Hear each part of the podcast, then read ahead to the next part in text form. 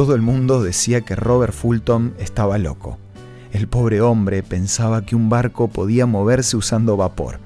Hasta 1807, el año en que Fulton hizo su primera demostración, los motores de vapor habían servido solo para las fábricas, pero nunca para mover un barco. Acompáñame para conocer la historia de este hombre que supo avanzar contra la corriente. Esto es Una luz en el camino. Cinco minutos de paz espiritual. Con el licenciado Santiago Paván. La idea de que otro recurso que no fuera el viento pudiera mover un barco era ridícula, absurda y sencillamente descabellada. Cuando la gente hablaba del barco de Fulton, no se refería a él por su nombre, sino que lo llamaba el disparate sin velas. Cuando Fulton empezó a hacer pruebas de su proyecto, sus amigos y familiares tenían la impresión de que su invento iba a explotar. Varios años después, el mismo Fulton dijo que en sus caras se leía la palabra desastre. Por supuesto que no les hizo caso, y el primer viaje salió de Nueva York en contra de la corriente del río Hudson. El disparate sin velas no tenía para nada las formas de un elegante barco. Era de fondo plano, con una popa cuadrada y unas ruedas con paletas instaladas a los costados a la altura de la mitad del casco. Cuando el nuevo invento zarpó en su primer viaje, la gente dijo que parecía un aserradero prendido fuego que había sido instalado encima de una balsa.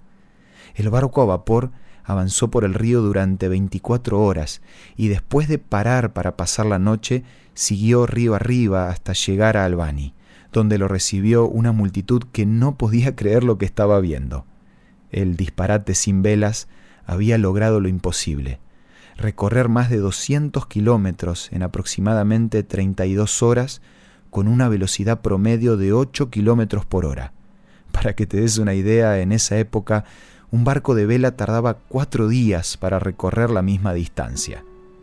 Nadie creía que el vapor sería capaz de mover un barco hasta que Fulton demostró lo contrario. Tampoco nadie creía que el Mar Rojo podía abrirse hasta que Moisés demostró lo contrario. Nadie creía que con una piedra se podía derrotar a un gigante hasta que David demostró lo contrario. ¿Sabes por qué lo lograron? Porque tuvieron fe en Dios. Y si ellos pudieron, nosotros también podemos. La pregunta que tenemos que hacernos es, ¿tenemos la fe suficiente para iniciar un disparate. Si te gustaría conocer más sobre la fe y cómo tener seguridad en los planes de Dios, no dejes de solicitar a nuestros puntos de contacto la revista Evidencias, que te ofrecemos gratuitamente. Envíanos un WhatsApp al 1162 26 1229 o búscanos en Facebook como Una Luz en el Camino. La revista Evidencias te va a ayudar a disfrutar de los planes de Dios para que con fe puedas desarrollarlos un día a la vez. Esto fue Una luz en el camino.